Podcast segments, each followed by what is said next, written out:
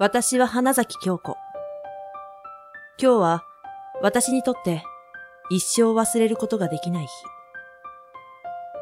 これからお話しする出来事は3日前。私が自転車に乗っていた時のことです。あ、危ないあ、つ、つ、た、つ、ごめんなさい。大丈夫ですか？あ、はい。なんとか。あいつ、あなたは？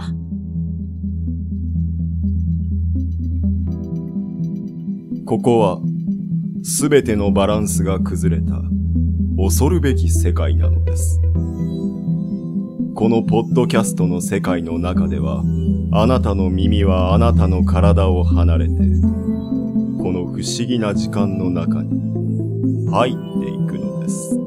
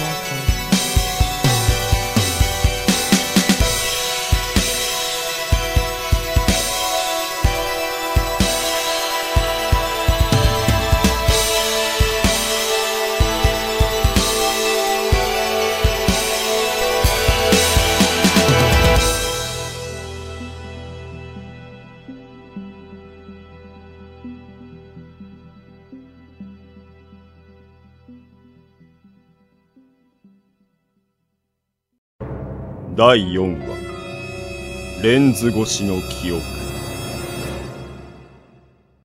あなたは？ど、どうかしましたか？いえ、とにかく怪我の手当てをしないと。京子は傷の手当てをするために、この青年を近くの病院に連れて行った。そして青年は、左足の軽い打撲と診断された。本当に、すみませんでした。いや、僕がドジなばっかりに。お詫びに、家まで送らせてください。いえ？えー、っどうしたんですか？と、僕の家って、どこなのかな？どこって。それじゃあ、名前は？名前？僕は、しかして、記憶喪失？京子は、この記憶喪失の青年を放っておくことができず、とりあえず、自宅マンションに連れてきた。遠慮せずに上がってちょうだい。はい。失礼します。あなたが何か思い出すまで、遠慮せずにここにいてちょうだい。え？本当に？いいのかい？私自身は結構仕事で外泊も多いし、留守番してもらうことが多いと思うけどい。や、そういうことじゃなくて、あ、そういえば、まだ自己紹介してなかったわね。私はフリーカメラマンの花崎京子。よろしくね。ああ、こちらこそ、よろしく。あと、あなたにもとりあえず名前をつけないとね。七しじゃ呼びにくいし、何がいいかな。何がって言われても、うーん。じゃあ、私が決めていい？うん。任せるよ。じゃあ、光る。輝くって書いて、光る。光るか。どう？ダメかな？いいよ。それで。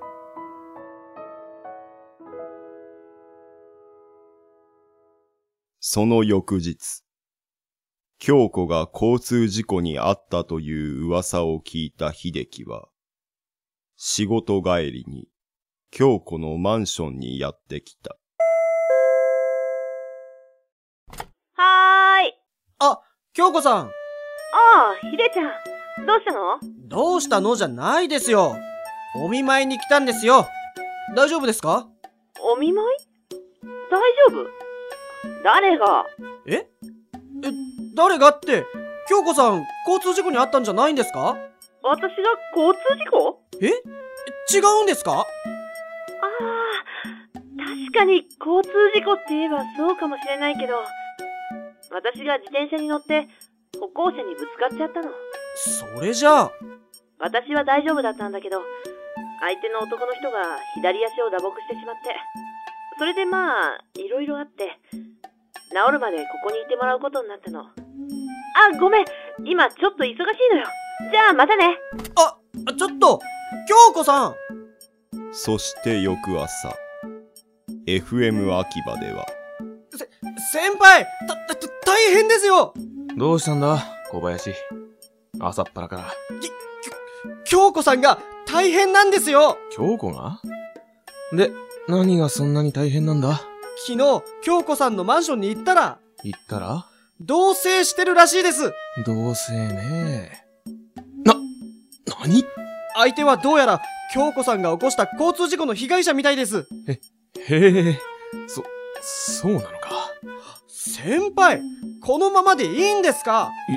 い、いいんですかって。さ、さあ、つ、次の、次の特集のネタを考えるぞ。え次の特集って、昨日の会議で追跡地底人を探せに決まったじゃないですかああ、そ、そうだったな。はははは。その翌日、龍之介は FM 秋葉の近くにある純喫茶サンクチュアリーに来ていた。明智さん、いらっしゃいませ。よう、こんにちは、ゆらちゃん。えー、っと、どうしたんですか？いや、小林と待ち合わせなんだけど、まだ来てないな。そうですね。まだいらしてないですね。ところで何にしますか？あ、いつもの。はい、ホットコーヒーですね。かしこまりました。しばらくして、小林さん、遅いですね。まったく、どうしたんだ、あいつ。携帯も留守電だし。いらっしゃいませ。あ、花崎さん。京子？りゅうちゃん、どうしてここに？いや、俺は小林とここで待ち合わせをしてて。ひでちゃんと？私もひでちゃんから電話があって、ちょっと相談したいことがあるからって。京子も小林に？もう、ひでちゃん何考えてるのかしら？で、そのひでちゃんは？まだいらしてないです。携帯もさっきから留守電なんだ。もう、こっちは忙しい中、時間を空けてきたっていうのに。ま、とりあえず、小林が来てからの話だな。そうね。ああ、ゆらちゃん。私、いつもの。はい、ホットレモンティーですね。かしこまりました。ちょっと。そ、そういえば。き京子何、りゅうちゃん？小林から聞いたんだけど。ど、同棲してるんだって？どうま、まあ、京子も年頃だし、彼氏の一人や二人いてもおかしくないわけで。うん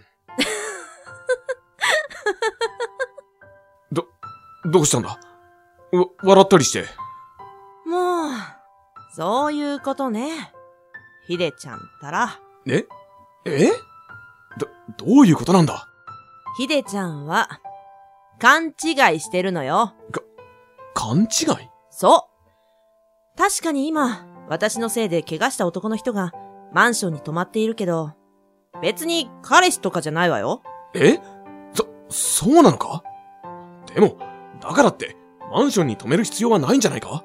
ああ、それは、ちょっと事情があって、事情？うん。その彼、記憶喪失なのよ。記憶喪失？自分の名前もわからないし、もちろん、どこに住んでいたかもね。それだったら、警察に連絡すればいいじゃないか。何も京子が。まあ、確かにそうなんだけど。でも、ちょっと気になることがあるのよ。気になること？京子はヒカルに会ってから、ずっと気になっていたことを、龍之介に話し始めた。あれは、今から10年前、私が高校受験を控えた冬休みに、家の近くにあるファミレスに行った時、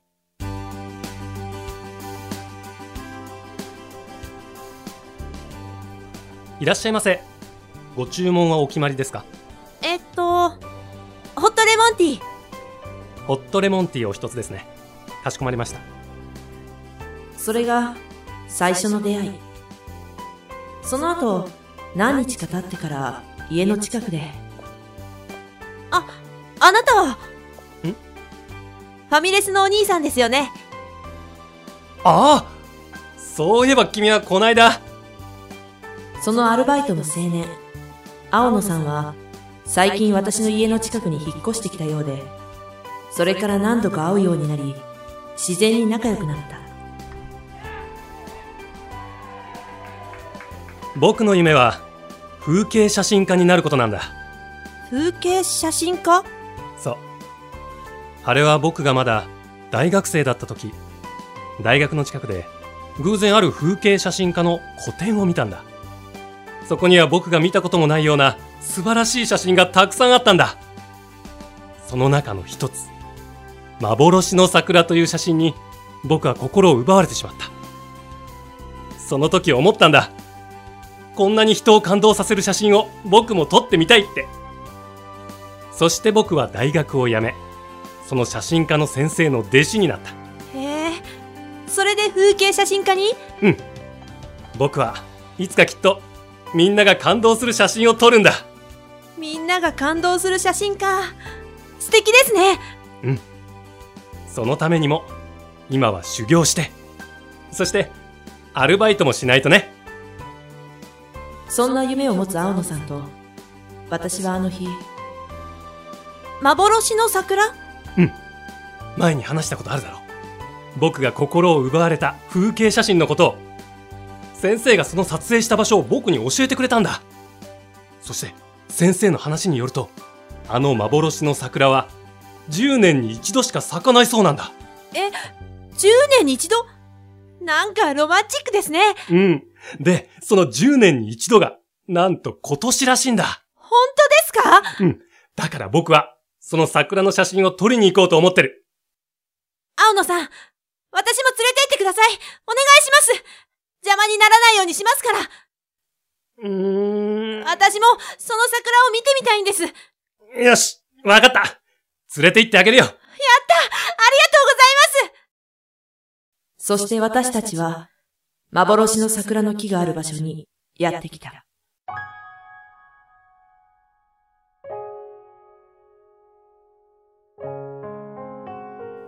これが幻の桜。なんて綺麗なんだ。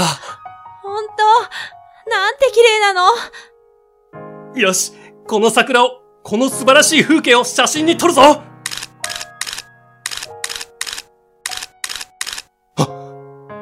そ、そうか。どうしたんですか？わかったんだよ。わかった？写真とは何かってことが写真ですか？写真とは時間の流れを映すものなんだ。この桜を、この風景を、レンズ越しに見て分かったんだ。時間の流れを映す。地震？地震があったというところまでは覚えてるんだけど、その後、気を失ったみたいで、目が覚めたら、病院のベッドの上だったの。私は救助の人に助けられ、青野さんは、誤って谷底に落ちたんじゃないかって言われてたけど、結局、遺体も見つからず、その日以来、行方不明になってしまったの。そんなことがあったのか。しかし、その話が今回のこととどう関係あるんだ？彼は、その青野さんにそっくりなのよ。青野光さんに。なんだって？じゃあ、生きてたってことか？でも、おかしいのよ。何が？見た目が10年前の、私が知ってる彼のままなのよ。どういうことだ？わからない。でも、でも、きっと何か関係があると思うの。どうしてそう思うんだ？だって、明日がちょうど10年前、青野さんとその幻の桜の木がある場所に行った日なのよ。そんな日を前にして、偶然知り合うなんて、きっと、きっと何かあると思うの。うん。確かにできすぎた話だな。だから、私明日、あの場所にもう一度行こうと思ってるの。もしかしたら、あの日の失った記憶は戻るかもしれないし。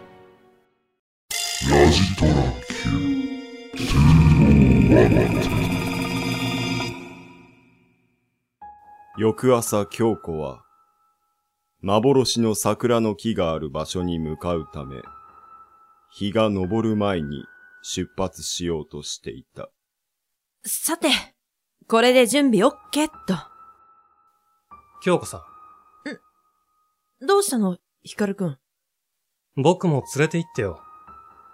別に構わないだろ足もだいぶ良くなったし。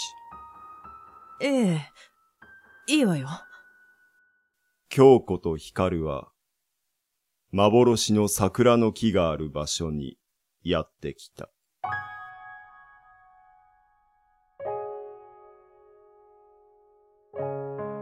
これが幻の桜か。なんて綺麗なんだ。そうね。本当に綺麗。そしてここは、何も変わらないわね。まるで、時間が止まっているみたい。そうだね。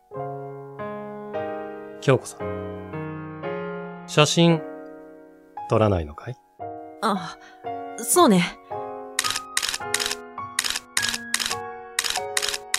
どうだい？時間の流れを映すことは、できたかい？どうしてそれを知ってるの？あなたは、あなたは一体誰なの？僕は、地震だ！わあの時と同じ。こ、これは、なんと京子の目の前には、地震によって大きな地割れができていた。京子さん気をつけて。それは、単なる地割れじゃないから。どういうこと？それは、時間の裂け目。さっきのタイムクエイクによってできた、タイムトンネルなんだ。時間の裂け目？タイムトンネル？あなたは一体？僕は、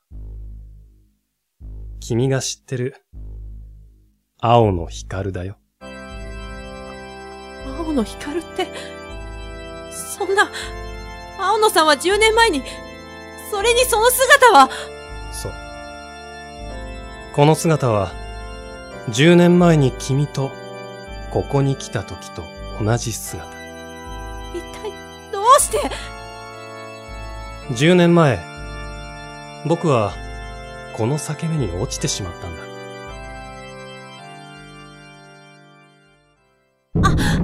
地震あ、京子ちゃん！助けて！大丈夫だ！さあ、京子ちゃん、僕の手にしっかり捕まって。青野さんよっしゃもう大丈夫だ。青野さん、助けてくれてありがとう無事でよかった。でも、あのぐらいの地震で、こんな地割れができるなんて信じられないな。本当ですね。しかし、この地割れの中、真っ暗で何も見えないな。どれぐらいの深さがあるんだろう。危ないですよ大丈夫だって。また地震あ危ないあ青野さん青野さんそうだわ。私はあの時、僕はあの後、この裂け目の中で目を覚ましたんだ。最初自分がどうなったのか理解できなかった。でも、時間とともに自然に理解できたんだ。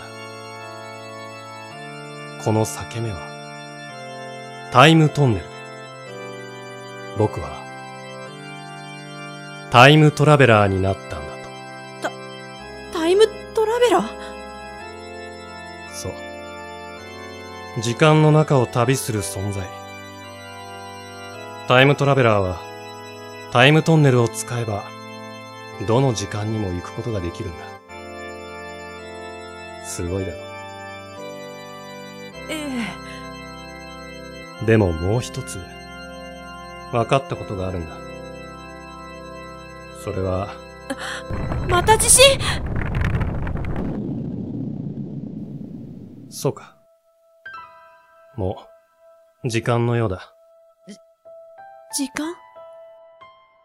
お別れの時間ってことさ。楽しかったよ。京子ちゃん。お別れって、どうしてなの？それは、僕が、タイムトラベラーだから。もうこれ以上、この時間に干渉することはできないんだ。時間の流れに逆らうことになるからね。それが、もう一つの分かったことなんだ。僕はその時間の人と深く関わりを持つことを許されない存在。いわば、存在しない存在。そんな、じゃあ、僕は、そろそろ行かないと。待って、青野さんそういえば、京子ちゃんがカメラマンになってて、ちょっとびっくりしたよ。それは、写真を撮り続けていれば、いなくなってしまった青野さんに、また出会えるような気がしたから、そっか。ありがとう。青野さん、私、これからも、僕に代わって、みんなが感動する写真を撮り続けてくれよ。またいつか出会えるさ。その時まで。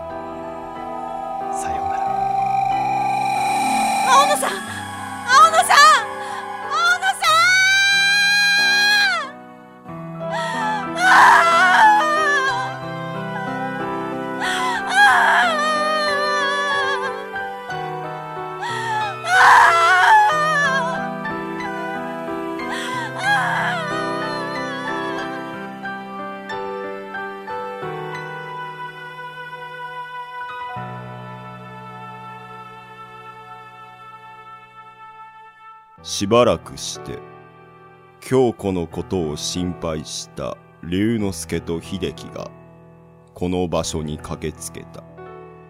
あ、あれは、京子。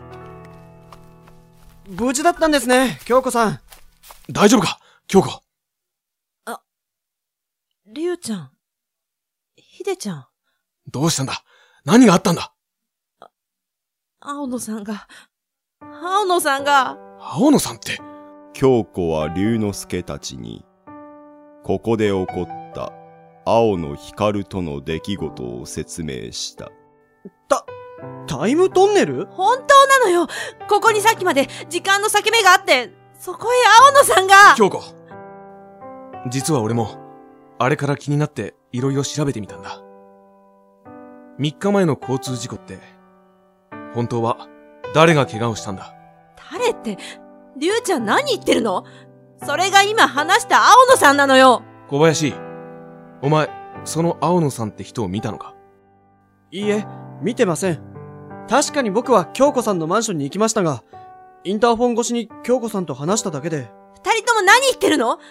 りゅうちゃん、一体何が言いたいの？交通事故で怪我したのは、京子、お前自身じゃないのか？お前は自転車に乗って電柱に衝突、転倒して左足に怪我をした。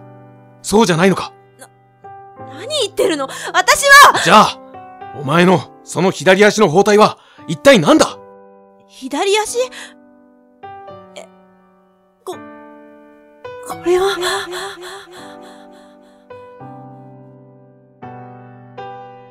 存在しない存在。あなたが見ている人は本当に存在しているのでしょうか？あなたが普段当たり前のように見えている人は実は他の人には見えていないことがあるかもしれません。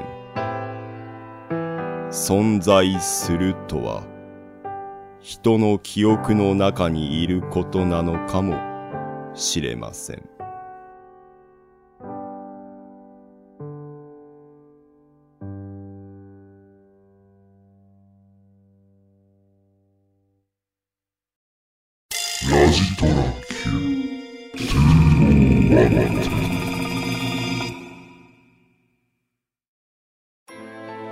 さん、今日は早いんですね。